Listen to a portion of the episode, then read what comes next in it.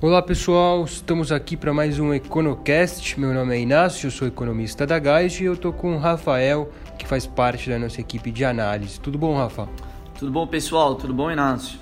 Bom, vamos lá, vamos falar um pouco sobre o que é que aconteceu nos mercados locais e internacionais nos últimos dias, próximos destaques aí pela frente. Bom, essa semana, Rafa, foi uma semana positiva para mercados locais. Né? Ibovespa chegou a superar os 81 mil pontos. A gente continua vendo o mercado brasileiro tendo um bom desempenho nesse início de 2018.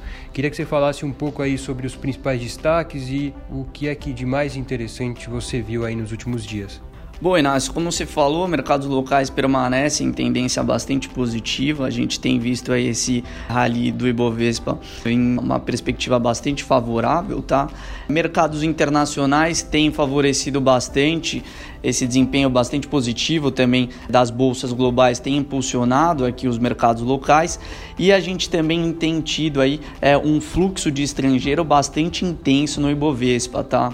Até agora, se a gente analisar em 2018, já entraram mais de 4 bilhões de reais de recursos estrangeiros aqui na bolsa, ou seja, a gente tem um quadro externo bastante favorável e um fluxo estrangeiro bastante intenso, algo que tem aqui impulsionado os mercados locais, tá? Falando um pouco lá de fora, esse bom humor que a gente viu das bolsas globais, principalmente as americanas, também refletem aí os balanços corporativos que eles têm soltado ao longo dessa semana, tá? Vieram números aí bastante positivos que influenciaram de certa forma também os movimentos locais.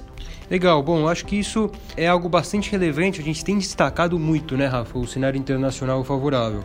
Aliás, os últimos textos que a gente escreveu no blog têm comentado sobre isso. Acho que é um material legal. Vários, inclusive, relatórios de instituições importantes, como o próprio Banco Mundial, reportando aí o bom momento da economia internacional. Acho que aqui isso fica claro de diversas formas. Uma delas é o fluxo forte vindo ainda para o Brasil, outra é a demanda por ativos de risco no mundo como um todo. Aqui nessa semana a gente também observou isso. O governo reabriu o título Global 2047, então um título longo, captou um bi e meio de dólares e a demanda pelo papel ficou bem acima do que estava sendo esperado, bem acima da oferta, ficou aí algo provavelmente em torno de quatro vezes acima daquilo que vinha sendo ofertado. Então é, mostra um apetite do investidor estrangeiro muito forte ainda.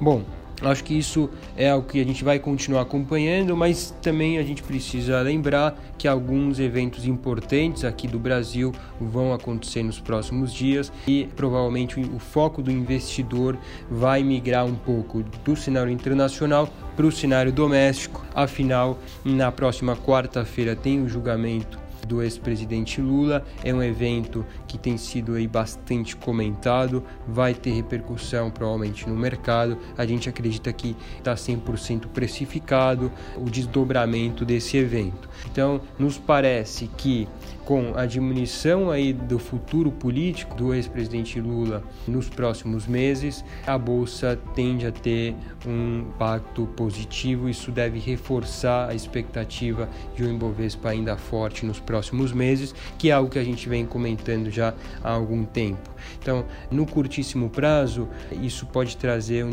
desdobramento positivo para mercados locais. Claro que a gente tem que lembrar também que até aqui o Bovespa vem subindo forte e, e pontualmente a gente pode ter dias em momentos de alguma correção.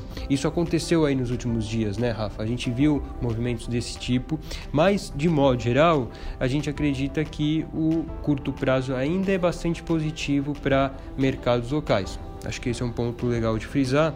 Outro ponto que vem se aproximando, provavelmente o Rafa tem uma expectativa aí um pouco melhor para passar, que é a temporada de resultados sobre o quarto tri.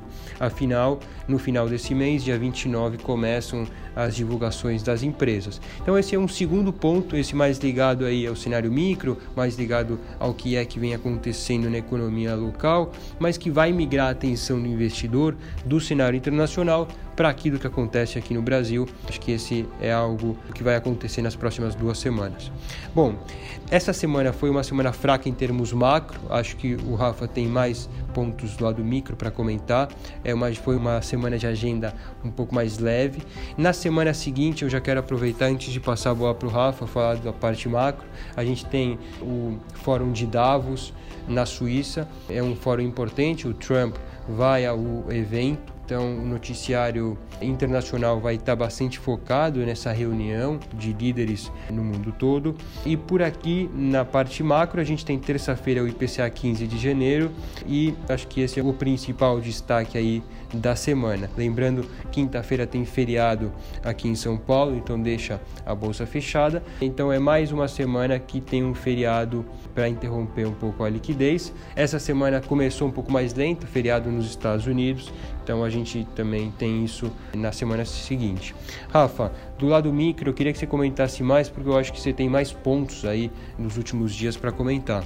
Bom, pessoal, algo que a gente tem comentado nos últimos dias é justamente essa expectativa para os resultados corporativos, né? Algo que também já tem feito algum preço nos mercados, investidores já montando algumas posições, muito em função das expectativas mais positivas para os resultados, e é algo que deve influenciar e ser um dos principais drivers para essa semana nos mercados locais, tá? Então, por exemplo, o setor de papel e celulose que segue ainda a tendência bastante positiva é algo que tem aí andado mais forte que os outros papéis nos últimos das últimas semanas, tá? A gente essa semana também teve algumas prévias operacionais com relação ao setor imobiliário, bastante importante, bastante relevante, algo que corrobora com o nosso cenário de uma recuperação do setor imobiliário para 2018. Os números, de forma geral, vieram bastante positivos, tá? Com aumento nos volumes de lançamentos, crescimento nos volumes de venda, de extratos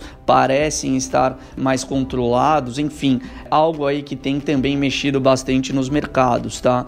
Então, para as próximas semanas, investidor atentos também à expectativa de balanços. O julgamento deve influenciar, como o Inácio falou aqui, para ativos locais, mas a gente segue ainda no médio e longo prazo uma tendência positiva para o Ibovespa. Bom, Rafa, legal. Então, bom, acho que a gente fica por aqui esperando aí os desdobramentos da próxima quarta-feira. Todo mundo vai estar bastante atento a isso. E lembrando que tem o médio prazo, que como a gente disse, espera que ainda seja mais positivo. Obrigado a todos e até o próximo EconoCast.